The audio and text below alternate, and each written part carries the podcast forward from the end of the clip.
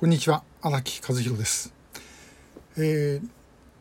昨日8月3日の高瀬仁さんジャーナリストで元ジンネットの代表ですが、えー、高瀬仁さんのブログにですねちょっとびっくりするようなことが、えー、書かれて、えー、いました、えー、それはですねあの行かれた方もおられるかもしれません。8月2日から14日まで、えー、日本橋高島屋であの横田めぐみさんの写真展をやってるんですよね。でその初日8月2日にですね、えー、横田早紀江さんとそれからあの有本恵子さんのお父さん有本明弘さんがですね、えーまあ、対談を行うということだったんです。でまあ、私はちょうどあの昨日まで韓国行っててあのその現場にいたわけではないんですが、えー、司会ですねファシリテーターをやっておられた高瀬仁さんがですねその時に横田早紀江さんに、えー、田中稔さんと金田辰光さんのことをちょっと話を向けたらば、えー、誘導尋問だというようなことでですねヤジを飛ばした人物がいたということなんですね。でしかもその人物は誰かっていうと、えー、元この3月まで拉致問題対策本部の事務局長をやっていて今はあまあ一段昇格した形で内閣参与をやっている元警察官僚のですね石川昭一郎さんだったということなんですね。で、まあ、詳しいことは、あの、この動画の一番最後のところ、約10秒ぐら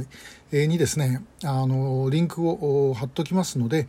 私のブログを読んでみてください。そのブログの中に、あの、高瀬さんのブログのリンクも貼ってありますので、ご覧になればわかると思います。で、これどうしてこんなことになったのかということなんですね。要は結局だから政府はですねこの田中稔さんのことをもうともかく大きくしたくないということに尽きるんだと思います。で高橋さんが聞いたのは、まあ、田中稔さんの問題っていうのはもう私もこのショートメッセージでも何度も言ってるようにですねえー、ストックホルム合意9年前の時にあのこの2人のことを、まあ、日本政府は突き返した北朝鮮側は、まあ、あのいるということを認めて、まあ、要は返せるということですねそういうことまで言ったにもかかわらず突き返したということなんです。で、えー、もしご自分があのそういう目にあったらば、えー、どうですかっていうふうなことを聞かれたんですね。これ自然な話じゃないですかね。えー、誘導尋問でも何でもないです。でまあ結局早紀江さんは、えー、まああのその時は、まあ、どう思われたのか知りませんが全然関係ない話をされたということで、えー、石川さんはですね、まあ、その後で、えーまあ、誘導尋問を返せてよかったみたいなですね、えー、いうようなことを言って喜んでいたということです。でまあ要は田中稔さん金田辰光さんのことをですね横田早紀江さんの口なんかから言われたらばマスコミに乗るかもしれないと。そうしたらばこれも大変なことになるということなんですね。それもこの2人をどうやって助けるかとかそんな問題なんかどうでもいいわけです。でともかく政府が批判をされないようにするためにはどうするかと。まあそれだけをやったということなんですね。で横田早紀江さんだって20年間ほっとかれたわけですよ。ねえー、拉致事件が起きてあの昭和52年の11月15日の直後に拉致だということは分かっていたこれおそらくもう総理大臣まで報告が上がっていたと思います、えー、でも当時の福田総理をはじめとして福田内閣は、まあ、それも何もしようとしなかったわけですね結局ね。でそしてうちに20年経って、えー、民間の力で、えー、これがですね明らかになったあということです。だからそれは田中稔さん金田辰光さんを見捨てたのと同じように横田めぐみさんだって実は20年間見捨ててきたというのが正直なところだと思います。つまりこの問題というのはですね別にその田中さん金田さんだけの問題じゃないと。他の拉致会社全て、えー、それこそ政府の言葉を借りては認定未認定認定の有無にかかわらず全ての拉致会社に関わる問題だということです。だから絶対におろそかにしては、まあ、いけないことなんですね。えまあしかしそういうことをですね防ごうということで恥を飛ばすって、えー、ともあのなんでその石川さんだって分かったかというとこの首からですね あの名札というかあのプレートを下げてたそこに内閣官房参与石川昭一郎って書いてあったということなんですね。でそれもつまり公人として来てるわけです。公人として来てる人間がそもそもヤジ飛ばすということ自体がですね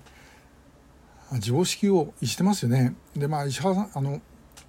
失礼ながら石川さんって、えー、警察当時あの結構パワハラの話がいろいろえー、あっちからもこっちからも聞こえてきた人ではあります。えー、だからまあなんかですね事務局長の時は立場上あんまりものは言えなかったのが、えー、内閣参与になって、えー、ふと安心してですね本音が出ちゃったと、えー、いうことかもしれません。でまあ、石川さん含めてあの公安畑のキャリアの警察官僚ってですね本当狡猾な人があの多いです。えー、前ですねあのあの人北村茂さんえー、これまさに公安畑の警察官僚ですが、えー、まさにその現職だった時にですね、えー、あの踊る大捜査線に出てきたあの柳葉敏郎のをやってたようなですねああいうキャリアってのはいないんですか？って聞いたらばですねもうあの玄関にいないというふうにですね、えー、言ってました。まあ本当にそうなんでしょう。ご自分も含めて。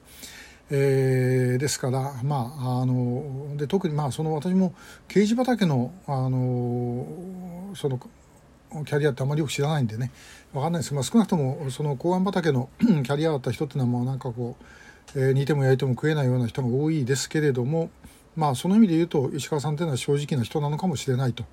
えー、妙に安心したりしています。ただいずれにしても、えー、これ見逃すことできませんからね。やっぱりなんかちゃんと対応しなければいけないと。いうふうに思ってます。こういうところで見逃すってことは、横田めぐみさん、有本恵子さんも含めて、すべての拉致会社を見逃すことに、えー、つながります。絶対にこれは許すべきではないというふうに思っております。また、逐次いろいろご報告させていただきます。今日もありがとうございました。